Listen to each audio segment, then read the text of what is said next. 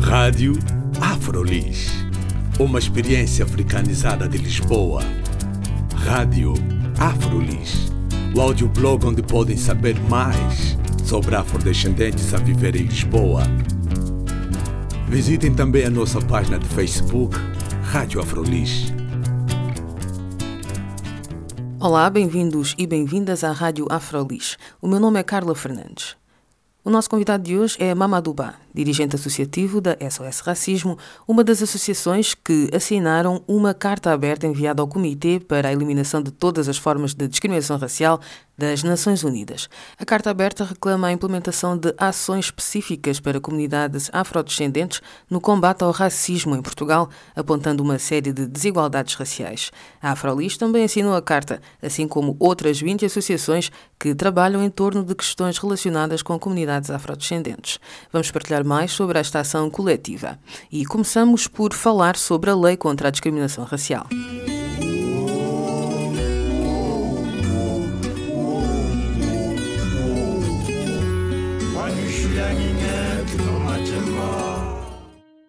Eu queria começar por dizer que a lei contra a discriminação racial tem 20 anos. Ela... E o SOS Racismo tem 25. O SOS tem 25, foi o resultado de uma petição que nós entregamos no Parlamento e que depois foi objeto de uma negociação entre os partidos políticos com assento parlamentar e transformaram a petição numa lei. Foi a primeira vez que houve uma lei para combater o racismo em Portugal. Estamos a falar só há 20 anos nós tínhamos procurado todo o tempo da descolonização e tudo isso, não tinha havido nenhuma disposição para combater o racismo. Pois há esta lei. Esta lei eh, teve alguns melhoramentos, mas na sua prática ela fez algumas coisas importantes. Primeiro, a sua existência. Segundo, por ter havido algumas condenações, por exemplo, de pessoas que discriminavam negras e negros em Portugal. Há casos concretos, por exemplo, o presidente da Junta de Freguesia do Benfica, que tinha duas trabalhadoras negras de origem angolana que ele tratava de macacas, e ele foi condenado ao abrigo desta lei. Portanto, hum, é evidente que há muito por fazer, porque esta lei ainda é uma lei na base da contraordenação, portanto, ou seja, tem uma dificuldade tremenda em ser mais dissuasiva e mais eh, punidora das pessoas que praticam ou das instituições que praticam o racismo. Depois, não tem clarificado o que é, que é verdadeiramente um crime racista. Até onde acaba uma brincadeira e começa uma ofensa racista. Esse tipo de clarificação não está na lei. E o que, por exemplo, tem ajudado a muita gente depois a se safar quando se for confrontado com ela. E os que não se safaram, não se safaram porquê? Porque houve mobilização em torno dos casos. A verdade foi, por exemplo, o caso, alguns, eu só dei o caso do, do presidente de junta, o caso do presidente de junta do Benfica, não se safou porque houve uma grande mobilização em torno dos casos. Ou seja, as vítimas não se deixaram intimidar, foram avante com as caixas e tiveram uh, o apoio, a solidariedade de populações e das organizações que na altura se mobilizavam sobre as questões das minorias étnicas. Ou seja, mesmo que a lei exista, se não houver capacidade de pressão política, de mobilização das próprias vítimas, muito dificilmente a lei é eficaz. Para além disto, eu acho que o que resultou também da lei, as pessoas muitas vezes se esquecem disso. Hoje, nós, quando olhamos para a arquitetura administrativa, nomeadamente para a existência de CLAIs, de CNAIs, de ACIDI, uma das, uma das determinações do, do, do, da lei, das própria, da própria exposição do motivo da lei, era que houvesse mecanismos que possam sustentar a prática e efetivação da lei. Ou seja, a lei só por si, se não houvesse instituições, se não houvesse instrumentos, se não houver mecanismos, ela não podia ser posta em prática. Portanto, a própria criação, de hoje que nós chamamos ACM, resulta efetivamente da criação desta lei. O fato de o ACM ter avançado para criar outro tipo de instrumentos, nomeadamente vários organismos diversificados para responder a problemas das comunidades, como a questão da habitação, como a questão da saúde, estava tudo planeado dentro da discussão que foi discussão pública da lei. Isto é muito importante porque são avanços do ponto de vista daquilo que o Estado concessiona como forma de responder ao, ao racismo. Agora, a pergunta é outra tem sido eficaz? Tem valido a pena? Valeu a pena, mas não foi eficaz. Não foi eficaz. Por quê? Porque, primeiro, como eu disse na, prim na, na primeira fase, porque era contra, é da. Segundo, porque fez muito pouco e, ao longo do tempo, passou a ser muito inoperante. E depois tinha um mecanismo de tomada de decisão também que era muito afastado das vítimas. Ninguém vai combater o racismo se não contar com as vítimas do racismo. Ninguém. É, a lei, para ela ser eficaz, ela tem que também ter o aporte das pessoas que são vítimas. Isso mesmo é que este relatório agora que Portugal apresentou esta semana ao Comitê das Nações Unidas para a Eliminação de Todas as Formas de Discriminação Racial levantou uma questão muito séria aqui entre as associações, tanto que nós acabamos por escrever uma carta aberta. Agora, o que é que é preciso saber sobre este relatório? Primeiro é preciso saber que esses relatórios têm um caráter, tem, dois, tem, tem duas importâncias. Primeiro, é, uma, é um exame que é feito ao nosso país, onde nós vemos para saber como é que está a tratar as questões do racismo. É um exame. É feito de uma forma periódica, cada país é examinado a ver se as políticas públicas que está a pôr em prática respondem efetivamente no combate ao racismo. É preciso que nós saibamos isso, ou seja, que ninguém nos venha dizer que isto é apenas uma mera consulta, porque não é. É uma avaliação daquilo que o Estado português está a fazer para combater o racismo. Primeira coisa. Depois é preciso saber, cada Estado é obrigado a dizer o que fez, porque basicamente o que está em, em discussão nesse relatório em concreto é o artigo 9 da Convenção para a Eliminação de Todas as Formas de Discriminação Racial, que é este que abarca todo tipo de medidas é, afirmativas, mas também de combate sobre o racismo. E então, este exame é primeiro saber se o Estado tem tem vindo a implementar medidas de combate contra o racismo, mas também medidas de, de ação afirmativa para as vítimas do racismo. E é por isso que é importante nós, quando olharmos para o, o, relatório, o seu conteúdo, percebemos a falha que ele tem, não é? Porque o Estado faz um, um reporte de tudo aquilo que fez até agora do ponto de vista legislativo, os avanços, as leis de imigração, as leis, os vários planos de integração de imigrantes. Isto é uma coisa. Porque nem todos os afrodescendentes são imigrantes. Ou seja, uma grande população está a ser excluída do que é essa avaliação. Exatamente. E, mas diz uma coisa ainda mais, mais grave, na, na minha opinião, e é mais reveladora, porque não só não, não consultou as organizações que intervêm nisso, nem as populações vítimas, e esquecendo-se que no, em todos os planos de ação definidos pela ONU no âmbito do combate ao racismo, diz expressamente que as vítimas têm que ser ouvidas. Está lá. Portanto, o Estado português não ouviu as pessoas que são vítimas do racismo, elaborou um relatório em que diz que uma parte dessas vítimas não precisa de medidas específicas que recaem sobre si. Isto é uma contradição.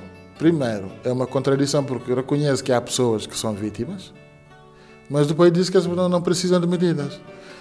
Se então há afrodescendentes que existem em, em, Portugal e se os mecanismos de consulta da ONU e os planos de ação prevêem que essas pessoas sejam ouvidas e que haja medidas específicas para elas, o Estado tem que ter medidas para essas pessoas. Isso, eu acho que é isso que nós temos que saber. Depois também temos que perceber que o Estado pode não nos ouvir, mas nós podemos nos fazer ouvir. Precisamente, e daí resultou esta carta aberta que a Afrolis também subscreveu, a SOS Racismo também subscreveu e várias outras organizações subscreveram. Para já, eu queria muito salientar a importância desta da, da carta e, sobretudo, a capacidade de mobilização que ela, que ela que esteve por trás dela. Para já, para falar sobre como é que isso acontece. Acontece porque, objetivamente, descobrimos que no relatório final que, estava, que o Estado português entregou não estavam previstas medidas específicas sobre afrodescendentes. Portanto, foi o mote para, que, para juntar todas essas associações e começar a esboçar, primeiro, uma crítica para a falta de diálogo do Estado para com, para com as comunidades, mas, sobretudo, para não perder mais tempo sobre estes aspectos formais, ir ao que nos importa, que são as propostas concretas que nós queremos ver introduzidas no relatório está a ser nesse momento discutido. e cujo prazo acaba na, na sexta-feira. No dia 9 de dezembro. No dia 9 de dezembro acaba a consulta portanto, do Comitê sobre a eliminação de todas as formas de discriminação racial. Mas eu acho que, é, sobretudo, o mais importante, para além da, da questão da, de, de, nós termos refer, referenciado na carta a falta de diálogo, foi a nossa capacidade em juntar tantas organizações com tantos backgrounds distintos, com tantas formas e tantos trajetos de intervenção e conseguirmos nos juntar à volta de um denominador comum, que é preciso medidas específicas para as comunidades afrodescendentes em Portugal. E reflete também as áreas, as diferentes áreas em que é preciso uma intervenção, porque as organizações são, são muito diferentes. Todas essas áreas estão refletidas, refletidas no documento, na carta, que eu arriscaria de dizer que essa carta ficará na história, porque ela é um condensado de um, da necessidade de um, programa, de um plano nacional de ação sobre afrodescendentes. E eu acho que é um bom pontapé de saída para, se o Estado português tiver de boa fé e quiser ouvir, e as comunidades também têm aqui uma ferramenta, porque esta carta é um início da capacidade de criar pontos, diálogos entre as comunidades que sofrem o racismo porque quer dizer, isso mostra é um instrumento que todas e todos nós podemos usar em todo lado, é quase que a nossa, digamos assim, tornou-se um bilhete de identidade daquilo que pode ser um futuro programa nacional de ação sobre os afrodescendentes. E pode ser interpretado consoante a área de intervenção de cada um de cada uma de nós. E é o que faz a riqueza desta carta. Eu acho que uh, esta carta tem pernas para andar e eu acho que também uh, ela é uma prova de que nós não estamos a brincar às vítimas. É uma proposta concreta, não apenas de crítica, mas de proposta.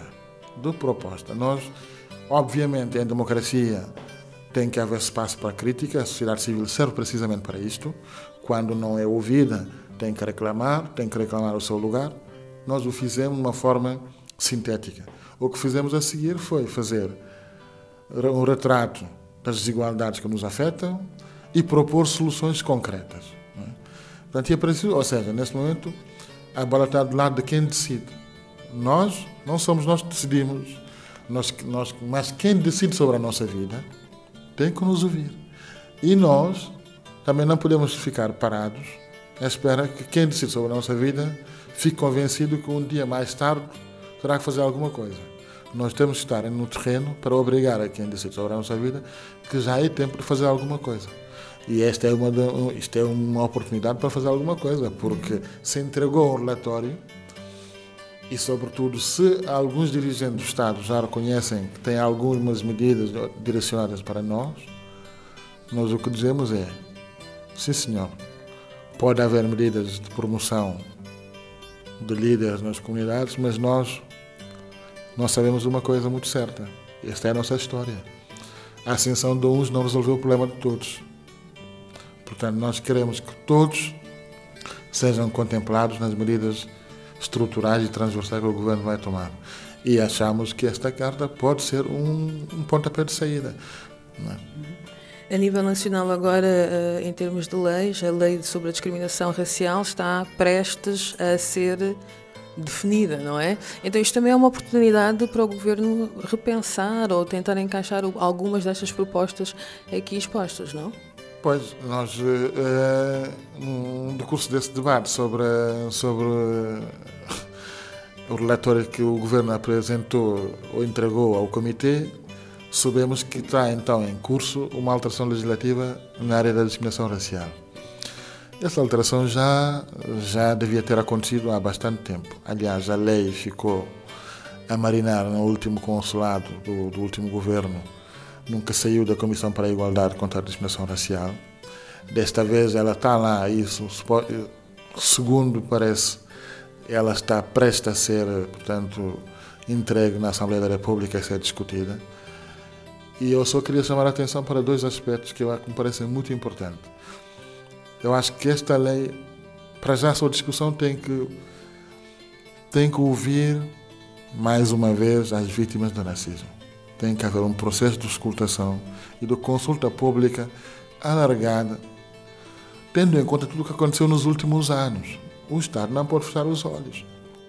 Tem havido mortes, tem havido eh, pessoas que foram acusadas de racismo e nunca foram condenadas efetivamente em penas efetivas de prisão por prática de racismo. E as vítimas continuam aqui. Portanto, é preciso que o Estado, quando pensar efetivamente fazer esta alteração no concreto, que vá ouvir as vítimas do racismo. Primeiro. Aliás, essa também foi uma das, das recomendações da própria ONU em 2011. Exatamente, e que está dentro também da nossa própria, da própria carta. Nós dizemos que nós queremos ser ouvidos sobre esta alteração. Depois, a alteração em si, parece-me, tem que fazer duas coisas importantes.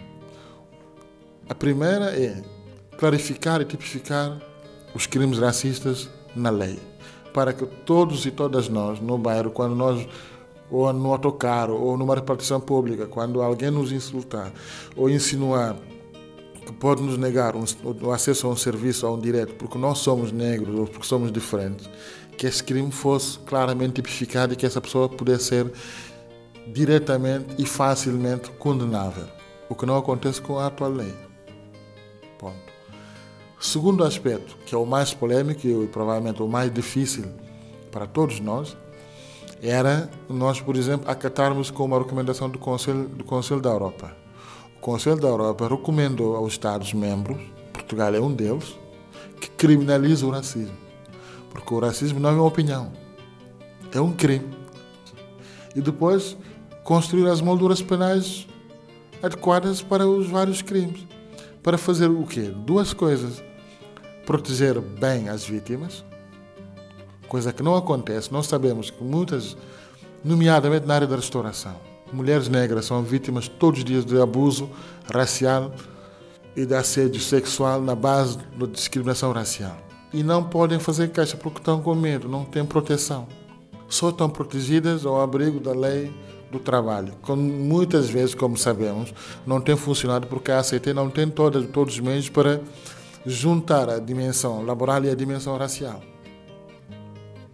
Portanto, esta lei tem que precaver essas circunstâncias todas.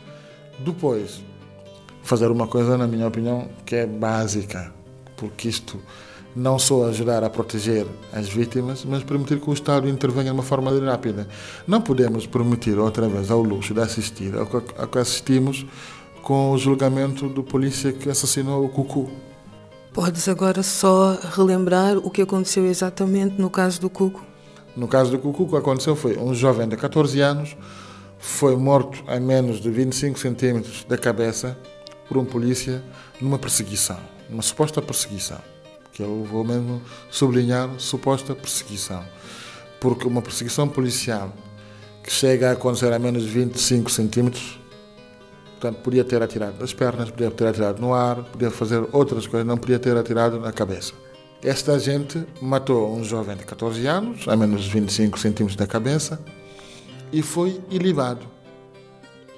O último caso mais mediático foram as agressões na esquadra de Alfragide, em fevereiro de 2015, em que os agentes que estavam fardados enquanto agrediam os jovens negros os insultavam de forma racista.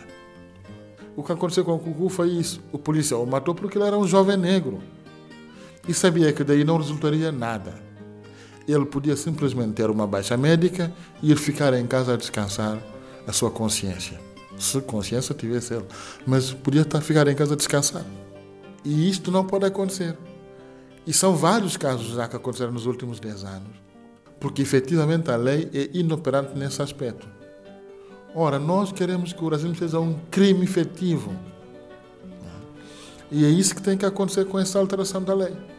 Ou seja, aqui há uma oportunidade de se mexer nesses aspectos da lei que, que a revelam inoperante. Se houver vontade política, e eu espero que haja, eles têm condições agora, mais do que nunca, para o fazer. Porque, primeiro, tem maioria parlamentar para o fazer, tem condições sociais para o fazer o aumento da extrema-direita, a infiltração da extrema-direita nas forças de segurança, o aumento da violência policial, a mobilização dos, das próprias vítimas, está aqui para os lembrar que têm que fazer muito mais daquilo que já fizeram até agora. E mais uma condição é a década do afrodescendente, proclamada pela ONU. Exatamente. Isto é aí que eu penso, passados há dois anos, já era tempo que o Estado português, uma vez por todas, cumprisse com as suas obrigações. O Estado português é subscritora da declaração final da Conferência Mundial contra o Racismo em 2001 em Durban. Nessa declaração final, não estou a dar nenhuma lição de nada, eles sabem melhor do que eu. Nessa declaração final havia, estava previsto, planos de ação que chamava no plano de acompanhamento pós-Durban. Uma das coisas que resultou desses planos de ação é a década dos afrodescendentes. E o que diz a década dos afrodescendentes? Medidas globais, específicas, programáticas, orientadas para responder aos problemas dos afrodescendentes. Estejam onde estiverem, diz isto na declaração final. E havendo a década dos afrodescendentes, é obrigação do Estado português não só dar a conhecê-la e tomá-la por, por, por sua, integrá-la na sua prática cotidiana política e, sobretudo, dar-lhe substância e conteúdo. Como é que o Estado português pode dar substância e conteúdo à, à década dos afrodescendentes? É criar medidas concretas que respondam aos problemas com que se confrontam os afrodescendentes. Não é inventar a roda, é fazer. Fazer. E o Estado pode fazer, porque tem condições de o fazer. E já provou que pode fazer. Quando foi obrigado, entre aspas, ao abrigo da sua responsabilidade no quadro da União Europeia, a elaborar planos de integração, planos nacionais de integração para as comunidades imigrantes, fê-lo. Quando foi chamado a fazê-lo para as comunidades ciganas, fê-lo e está a fazê-lo. Quando foi chamado para fazê-lo na área da questão do género, na questão da orientação sexual. Fê-lo, portanto agora está na hora de o fazer também, para os afrodescendentes.